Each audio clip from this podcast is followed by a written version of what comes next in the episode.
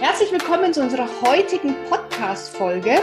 Das ist eine ganz, ganz spannende Ausgabe, denn ich darf heute die Leonie bei uns begrüßen.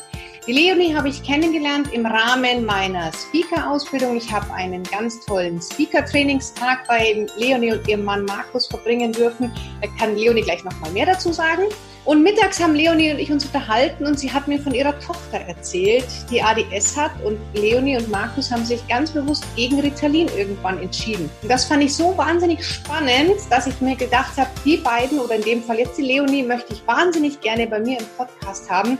Und ich glaube, dass viele von euch mit dem Thema ADS, ADHS, Ritalin ein Problem haben und ich euch gerne zeigen möchte, wie es auch ohne gehen kann.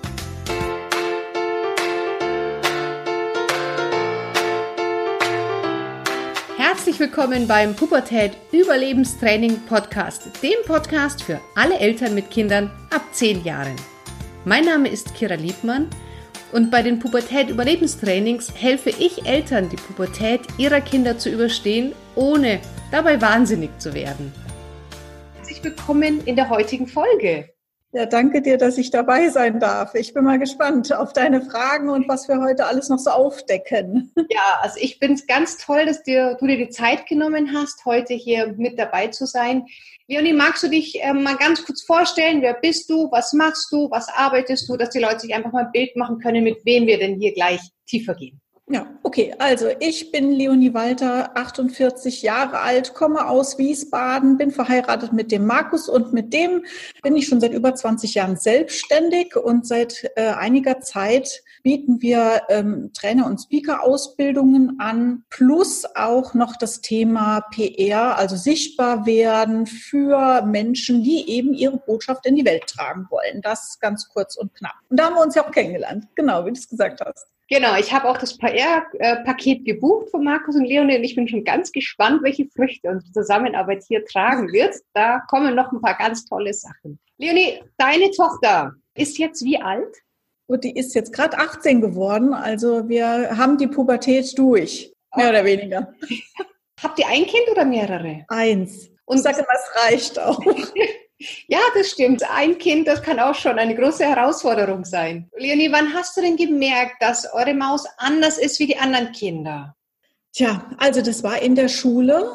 Ähm, Im Prinzip fing das schon an. Ich kann es ganz genau sagen, weil wir haben es zusammen reflektiert, unsere Tochter Sophie und ich. Irgendwann mal, äh, also sie wurde eingeschult mit, ja, im Prinzip äh, wurde sie in der ersten oder zweiten Woche, wie sie eingeschult war, wurde erst sechs. Das heißt sehr früh. Ja, und ähm, sie war in einer Privatschule und die hatten wir deswegen ausgewählt, weil da auch Nachmittagsbetreuung dabei war. Und ich meine, wir sind selbstständig, das heißt, für uns war dieses Thema wichtig. Und in der ersten Woche kam ich irgendwann nachmittags zum Abholen in die Klasse. Und die Klassenlehrerin, die auch für Deutsch und so weiter zuständig war, die sagte dann zu mir, Frau Walder, Sie müssen das Kind früher abholen, die schafft das nicht. Sophie stand in der Zeit neben mir.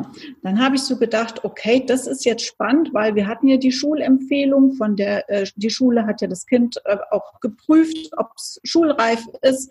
Ich weiß, sie ist super clever und sie hat sich auch riesig auf die Schule gefreut. Und in dem Moment, glaube ich, wurde bei der Sophie, weil sie da neben mir stand, schon so ein Schalter umgelegt, weil dieses ADS, ADHS, was bei ihr später diagnostiziert wurde, ähm, das betrifft oder hatte auch Einfluss auf äh, LRS. Das hat sie heute noch, Leserechtschreibschwäche. Und das war ja die Deutschlehrerin, die hat gesagt, die schafft das nicht. Da wurde wirklich äh, das Kind in meinen Augen beredet, die schafft das nicht. Und das ist eigentlich, ähm, eigentlich ganz schön äh, hammerhart gewesen, weil diese ganze Schulzeit äh, war davon überschattet oder ist auch heute noch davon überschattet, weil die Sophie ist ja jetzt im letzten Jahr vorm Abi. Gut, also sie hat sich dadurch diese äh, Schule, die sehr hohe Ansprüche gestellt hat an die Kinder, da in dem ersten Schuljahr so ein bisschen durchgequält. Im zweiten Jahr wurde es eigentlich alles noch schlimmer meines Erachtens und irgendwann, äh, wir haben vor allen Dingen festgestellt, woran merkt man, dass das Kind äh, anders ist, ist, es geht gar nichts mehr. Gerade also jetzt so Hausaufgabengeschichten und so weiter, die wir ja auch trotz der Nachmittagsbetreuung und so weiter dann immer noch zu Hause machen mussten zum größten Teil, weil es in der Schule nicht geklappt hat oder nicht geschafft wurde, haben wir echt gemerkt, da stimmt was nicht, ja, weil das Kind, das konnte überhaupt gar nicht still auf dem Stuhl sitzen. Mhm. Die ist die ganze Zeit rumgehampelt oder aufgesprungen. Teilweise saß sie auf dem Tisch mit dem Po nach oben und wir haben Stunde um Stunde neben, nebendran gesessen und es wird quasi keine Zeile zu Papier gebracht. Und ja, dann haben wir gesagt, also irgendwie, da funktioniert gar nichts mehr, ja. Und das hat uns recht Kopfzerbrechen gemacht, weshalb wir dann natürlich zum Arzt gegangen sind. Unser Kinderarzt ist auch Jugendpsychologe. Und ja, der hat dann die ganzen Tests reingemacht und hat dann gesagt, ja, ihr Kind hat ADHS. Also ich meine, dieses H, das haben wir auch noch gesehen an einer anderen Stelle. Mhm. Und zwar, ich kann mich noch erinnern, die haben zum Beispiel so also Aufführungen gemacht, äh, gesungen äh, oder Flöte gespielt oder so mit der Klasse vor den Eltern. Und während alle Kinder brav an ihrem Platz standen und irgendwas vorgeführt haben, ist unsere Sophie immer hinten hinter den anderen hin und her gerannt und hat irgendwie immer den Platz gewechselt. Ja, ähm, sie hatte so so Drang, sich zu bewegen. Ja. Wie ja. war das für euch? Jetzt sagt der Kinderarzt hier, Stempel drauf, ADS, ADHS. Wie war das für euch dann, als ihr das erfahren habt? Also das war auf der einen Seite ähm, belastend natürlich, weil das nichts ist, was wir nach draußen äh, tragen wollten. Ja, das war also ähm, mit Scham und so weiter besetzt, dieses Thema. Auf der anderen Seite hat es aber auch Erleichterung gebracht, weil du wusstest jetzt, ah, okay, ich habe einen Grund dafür, warum das Kind so ist, wie es ist. Ja, und es gibt auch äh, Lösungen da, dagegen oder man kann das Kind jetzt unterstützen mit Tabletten und äh, Förderung und was weiß denn ich, ja. Also parallel dazu hatten wir uns dann noch äh, natürlich auch mit einer, mit einer Psychologin zusammengesetzt. Die wurde auch empfohlen, ist eine Koryphäe auf ihrem Gebiet, so wurde sie uns angepriesen. Und ich hatte auch da das Gefühl, äh, da war Verständnis für das Kind, weil die Frau hat tausende von solchen Kindern quasi gekannt oder ähm, auch äh, gefördert. Die macht so Lerntherapie-Sachen auch und so. Mhm. Und also da fühlten wir uns eigentlich ganz gut aufgehoben. Und es gab auch noch extra so ein Elterntraining, wo dann auch noch mal so ein bisschen drüber berichtet wurde, wie entwickelt sich das alles so.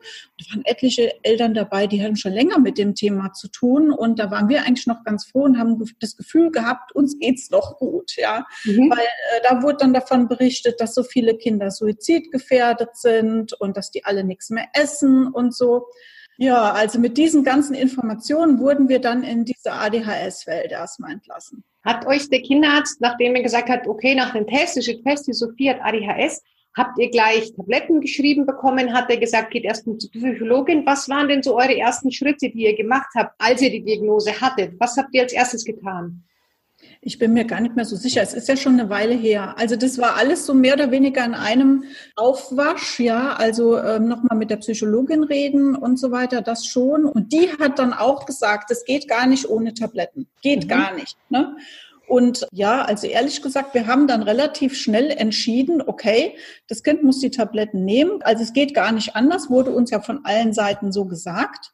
Jetzt kann vielleicht der ein oder andere, der heute hier zuhört oder zuschaut, dann sagen, sind die bescheuert? Man kann sich doch informieren und da gibt's genug äh, Gegenstimmen. Gab's auch damals. Ja, aber wenn natürlich die Leute, denen du vertraust, und das waren ja damals die Arztkittel und Psychologen und so, dann bist du erstmal froh, dass du eine Lösung für das Problem hast. Und das ist ja auch jetzt, äh, wie lange her? Zwölf Jahre? Da war das ja auch noch mit, mit Facebook-Gruppen und Austausch. Das kam ja auch alles erst. Das, da wir uns heute informieren, ich glaube, das war ja früher auch noch nicht so gang und gäbe, oder? Genau, ja, richtig. Ja, und äh, dann kommt ja noch hinzu, dass wir natürlich bei diesem Elterninformationsabend, den wir da, dieses Elterntraining, was wir da mal mitgemacht haben, da waren ja viele Eltern mit dem ADHS und die haben uns ja auch dann Sachen erzählt und äh, da waren wir dann relativ sicher, dass wir hier den richtigen Weg gehen, insbesondere wenn dann sowas ist mit Suizidgefährdung und so weiter. Und wir gesagt, okay, da können wir das Kind ja nicht einfach so, so weiter laufen lassen, ja. Und äh, die Schule hat uns auch entsprechend Druck gemacht. Die Sophie hatte mittlerweile schon die Klasse gewechselt, die war dann in einer anderen ähm, Ausbildungsrichtung gewesen, weil sie vorher in so einer bilingualen Klasse sogar war. Und dann haben wir sie so in eine andere Klasse getan,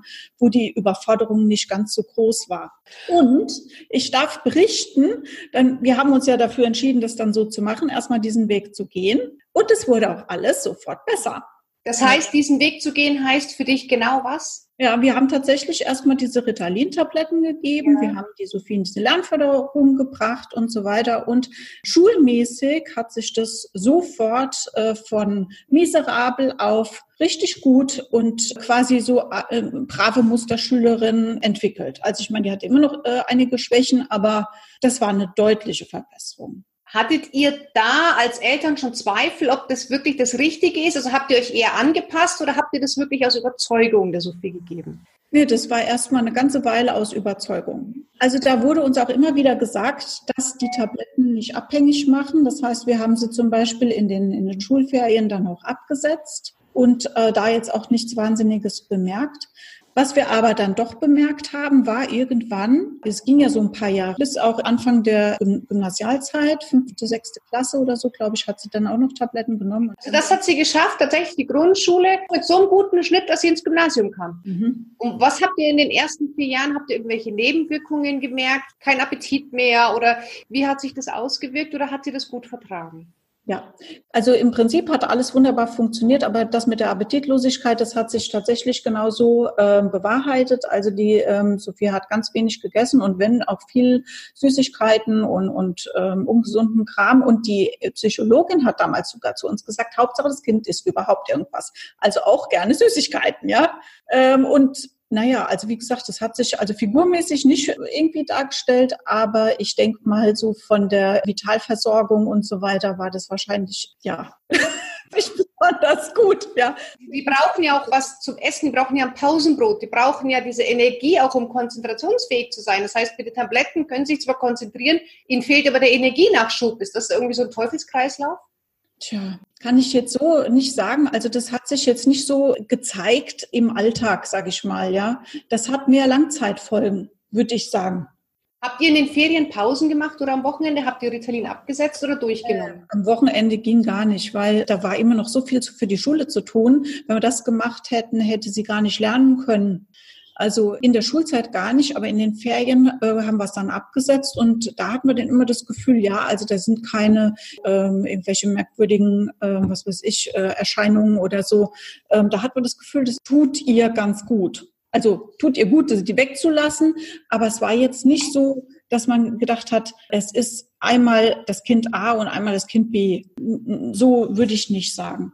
Wir haben dann irgendwann festgestellt, und ich meine, da sind ja dann immer wieder auch Kontrollen beim Arzt. Irgendwann hat man das Gefühl, hm, funktioniert nicht mehr so gut, dieses ganze Spiel. Also schulmäßig und konzentrationsmäßig, äh, da hat es wieder abgebaut. Das heißt, die Konzentration hätte wieder erhöht werden müssen. Das war auch einmal, zweimal haben wir das gemacht. Und dann haben wir irgendwann gesagt, nee, so geht's gar nicht mehr weiter, weil es bringt gar nichts und tut dem Kind nicht gut. Und es war eine Schlüsselsituation, wo wir das Gefühl hatten, dass die, ich sag's mal flapsig, dass das Kind nur noch vor sich hingebrummt hat, wenn man mit ihr gesprochen hat. Also, dass sie wirklich gar nicht mehr so richtig so ihre eigene Persönlichkeit war. Wie waren das außerhalb von der Schule? Konnte sie sich nur in der Schule nicht konzentrieren, also sprich nicht stillsitzen? Konnte sie, wenn sie zum Beispiel was gemalt hat oder gebaut hat oder im Sport, konnte sie sich da konzentrieren oder war das allübergreifend? Nee, also ich würde sagen, ähm, sie konnte sich auf die Sachen konzentrieren, die ihr Spaß gemacht haben. Und ähm, das ist sowieso das, wo ich jetzt heute sagen würde, ähm, das ist auch das, worauf es ankommt, ja. Weil irgendwann hat es ja bei uns Klick gemacht. Ich habe eben von dieser Schlüsselsituation erzählt und dann haben wir das mit dem äh, Ritalin auch weggelassen und hatten dann naja, das hat noch ein bisschen gedauert, weil uns nicht klar war, dass jetzt da tatsächlich eine, äh, dass quasi da so eine Entgiftung hätte begleitet werden müssen. Das haben wir dann ein bisschen später erst begonnen mit einem Heilpraktiker es kam dann im Alter von zwölf Jahren zu massiven Angstzuständen. Wie alt war sie, als ihr Ritalin abgesetzt habt? Ja, das war dann vielleicht so mit elf oder so. so Wie lange hat sie es genommen gehabt? Dann fünf Jahre, oder? Du sagst, mit elf wird sie ein, äh, mit sechs eingeschult. Und dann ja, dann hat sie es ja noch nicht gleich genommen. Das war ja erst Ende der zweiten Klasse oder der dritten, Anfang der dritten. Also sagen wir mal, waren es dann vielleicht vier Jahre. Und dann habt ihr einfach von heute auf morgen gesagt, wir hören auf oder habt ihr so sukzessive weniger gemacht? Nee, nee, wirklich aufgehört. Und wie gesagt, dann später mit, mit dem Heilpraktiker das weiter begleitet, sodass dass das Ganze ausgeleitet werden konnte. Ähm, dazu jetzt kann ich noch gleich ein bisschen was dazu erzählen. Also ja. auf jeden Fall, was, was wirklich ganz massiv war, waren Angstzustände, die wir gar nicht erst auf dieses Thema mit dem Ritalin zurückgeführt haben, weil sie hat es da ja nicht mehr genommen. Also ich meine, im Nachhinein, wenn ich das jetzt erzähle, wird jedem klar sein, ja klar, kam dann deswegen, ja, ich, heute weiß ich das und deswegen kann ich es ja auch so erzählen. Ja. In dem Zusammenhang haben wir es damals nicht gesehen, weil wir hatten dann halt natürlich geforscht und über verschiedene Techniken und äh, selbst auf energetische Art und Weise alles möglich versucht herauszufinden, wo kommen die Angstzustände her. Denn das waren wirklich Verlassensängste. Wie viel Abstand war zwischen Beginn der Angst und dem Absetzen von Ritalin? Wie viel Zeit? Kriege ich nicht mehr genau hin, ehrlich gesagt. Das waren, ich glaube, das waren ein paar Monate sogar. Deswegen war das nicht so sofort für uns erkennbar. Mhm. Und das hat sich so ausgedrückt, dass die äh, Sophie uns überhaupt gar nicht mehr alleine lassen wollte, beziehungsweise nicht mehr alleine gelassen werden wollte. Die hat angefangen, bei uns im Bett zu schlafen mit zwölf. Das haben wir aber auch zugelassen, weil wir gesagt haben, okay, das Kind braucht das.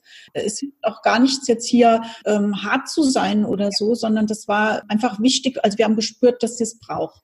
Und ähm, es war auch so, ich, ich konnte die Wohnung noch nicht mal verlassen, um den Mülleimer runterzubringen. Da ist sie dann mitgegangen. Wenn sie in die Schule gegangen ist, hat der Papa sie bis in die Klasse gebracht. Es war ihr nichts zu peinlich, weil ich meine, äh, das war ja dann schon im Gymnasium, ne? Aber an der Stelle erstmal mein ganz, ganz großen Respekt, dass ihr gesagt habt, ähm, wir nehmen die Tochter wieder mit ins Bett und, und habt einfach Bedürfnis des Kindes gestillt und gesagt, wenn sie uns braucht, dann sind wir da. Und ob die jetzt acht oder zwölf ist, ist total egal. Also hier auch mein Appell an alle Eltern, wenn euer Kind euch braucht, dann seid ihr da und dann schläft's halt nun mal bei euch im Bett. Meine Güte, ja. Das finde ich toll, weil viele sagen dann, nee, ab einer gewissen Schallgrenze dürfen die Kinder nicht mehr und super. Also wir waren früher sogar noch so, dass wir das, äh, wie sie viel kleiner war, da wollten wir es nicht haben. Ähm, würde ich heute auch ganz anders sehen. Sag ich ganz ehrlich, ja. Also wenn ich dann später noch mal ein Kind bekommen hätte, das hätte so lange im Bett bei uns schlafen können, wie es gewollt hätte. Ja. Ich mache das mit meiner Großen auch. Ich wecke die morgens zehn Minuten, bevor sie aufstehen muss. Die krabbelt jeden Morgen zu mir ins Bett. Wir kuscheln jeden Morgen noch mal zehn Minuten im Bett. Und wenn die Kinder das brauchen, dann bitte gebt es ihnen. Also das habt ihr, finde ich, meinen Augen genau richtig gemacht. Und das kann auch für einen selbst sehr schön sein, ganz ehrlich. Natürlich. Ja. Klar. Also, weil irgendwann ist die Zeit eh vorbei, wo du das machen kannst und dann siehst du dich so ein bisschen danach zurück, ja. Äh, was habt ihr denn gemacht bei diesen Angstattacken? Habt ihr sie dann äh, begleitet, psychologisch, Heilpraktiker? Was habt ihr gemacht? Also wir haben ja selber ähm, relativ viel an so energetischen Ausbildungen gemacht und haben da entsprechende Kontakte zu Leuten, die uns da auch ein bisschen weitergeholfen haben. Also da haben wir also wirklich viel gemacht, von der Aufstellung bis zu, hast du nicht gesehen, ne? alle verschiedene so einzelne Situationen auch versucht aufzulösen und so. Aber es war dann nachher tatsächlich eine wirklich spooky Übung, die ich in einem Seminar kennengelernt habe, weil irgendwann habe ich wirklich festgestellt, das war wirklich so eine, so eine Situation, äh, wir hatten Besuch daheim und da ging es wieder darum, wir begleiten die Freunde noch zum Auto und dann war Sophie völlig aus dem Häuschen und konnte nicht allein gelassen werden. Und dann haben wir mit der eine, eine Spooky-Übung gemacht, wo das Unterbewusstsein quasi die Macht wieder zurückgeben musste an, an Sophie, an das Bewusstsein. Kannst du diese Übung erklären oder geht das zu tief in, in Technik rein, die man kennen muss? Ja, das ist, äh, ja, also nee, vom Prozess her, ähm, also sie hat äh, mit unserer Hilfe ihr Unterbewusstsein vor sich gerufen und dann das Unterbewusstsein aufgefordert, ihr die Zepter der Macht zurückzugeben. Und das hat das Unterbewusstsein getan. Muss das, das ein bisschen mit Nachdruck machen, noch ein paar Mal nachfragen, weil das Unterbewusstsein ist relativ clever und gibt nicht alles auf einen Streich zurück. und ähm, es war auch so für sie so ein bisschen beängstigend, aber wir waren ja dabei. Der Prozess wird dann abgeschlossen, indem du dann halt sagst, okay, äh, jetzt bin ich wieder in meiner Macht und Unterbewusstsein kannst wieder zurückgehen und damit war's das. So zehn Minuten oder so und Hört sich ein bisschen komisch an, aber war wirkungsvoll, weil das Kind hat vorher noch geheult wie Sau und danach über beide Backen gestrahlt. Und am nächsten Tag ist sie nach der Schule mit einer Freundin zusammen in die Stadt gegangen und irgendwie hat sich bei der Bäckerei ein Brötchen geholt oder so. Undenkbar, undenkbar. Ja. Das hat sie sich danach getraut. Und ganz egal, ob es sich verrückt anhört oder nicht, wenn es wirkt, dann wirkt es. Auch.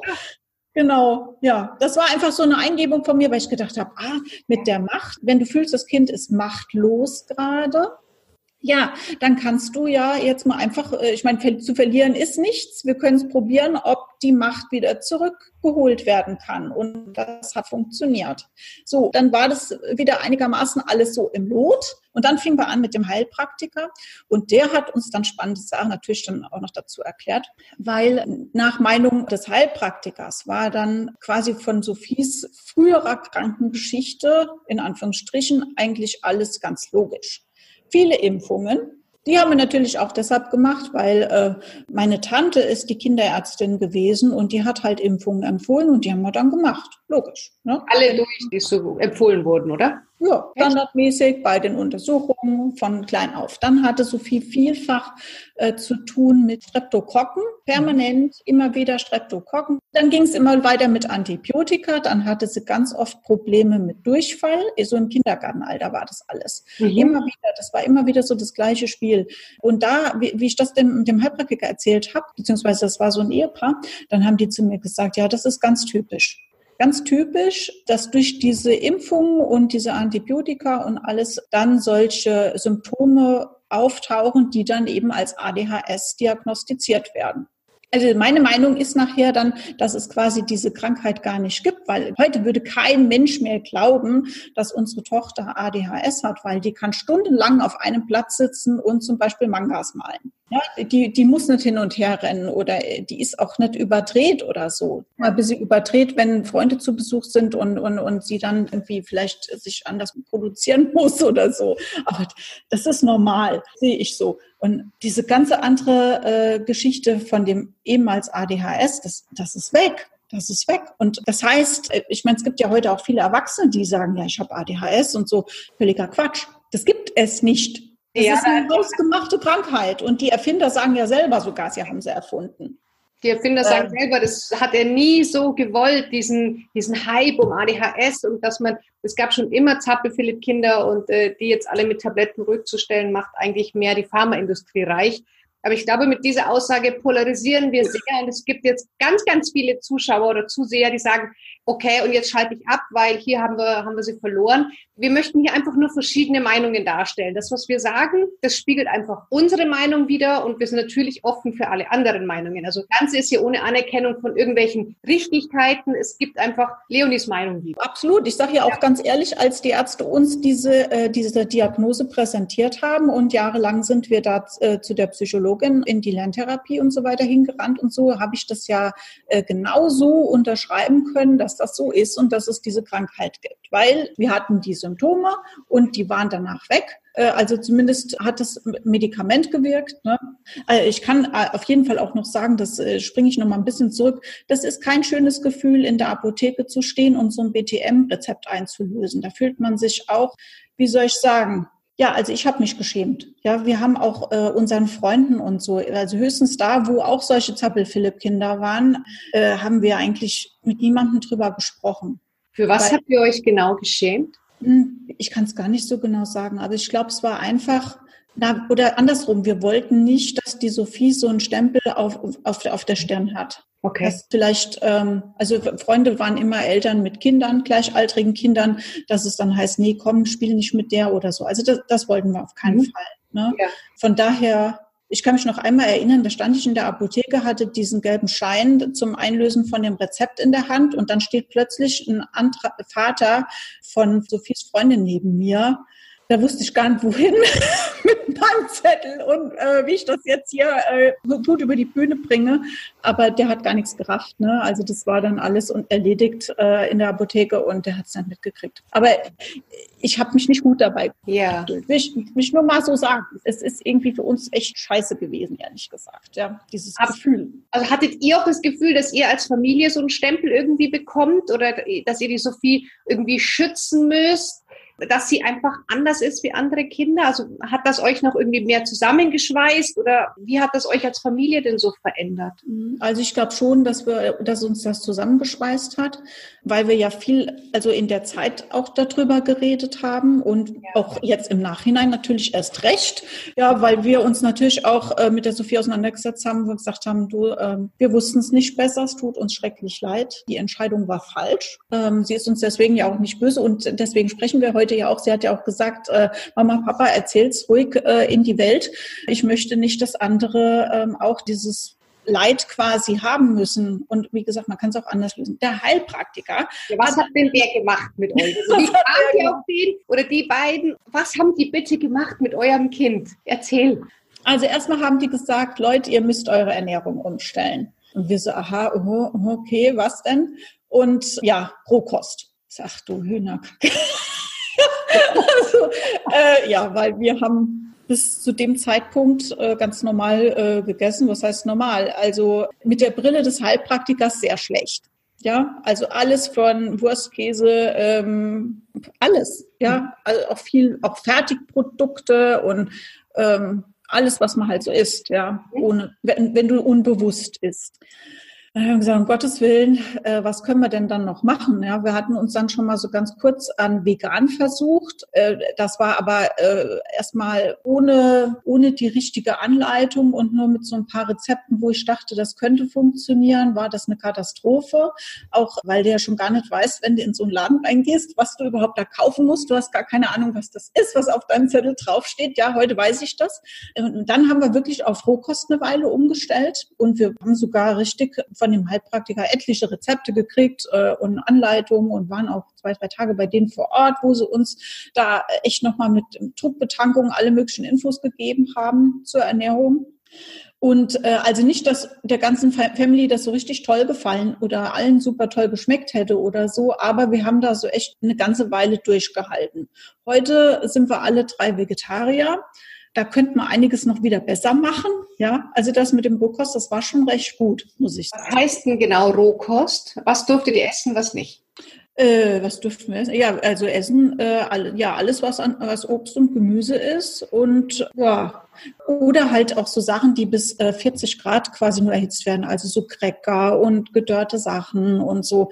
Also wenn man sich damit wirklich mal beschäftigt, wir haben äh, eine Freundin, die das wunderbar macht, die macht sogar äh, Mozzarella aus Cashewnüssen und Kuchen und was weiß ich. Also man kann tolle Sachen damit machen. Mhm. Es ist aber zeitaufwendig. Was weniger zeitaufwendig ist, ist natürlich äh, ganz klar eine, eine Möhrenagen oder ein Salat oder so.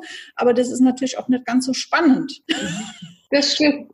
Wie ja. hat denn eure Tochter das Essen aufgenommen? Ein Teenager isst doch weder Karotten noch Brokkoli noch Pilze. Wie hast du es geschafft, etwas in dein Kind hineinzubekommen? Das weiß ich ehrlich gesagt auch gar nicht mehr. Das war echt äh, krass. Also wir haben viel mit, mit äh, Smoothies gemacht. Dann haben wir eine ganze Weile auch zum Beispiel zum Frühstück. Es gibt so ähm, Guten Morgen Breie, die quasi so mit, mit Wasser aufgegossen werden. Also das ist wirklich auch vegan. Das ist jetzt nicht ganz rohkostmäßig. Dann habe ich ganz viel frisches Obst dazu gemacht und so.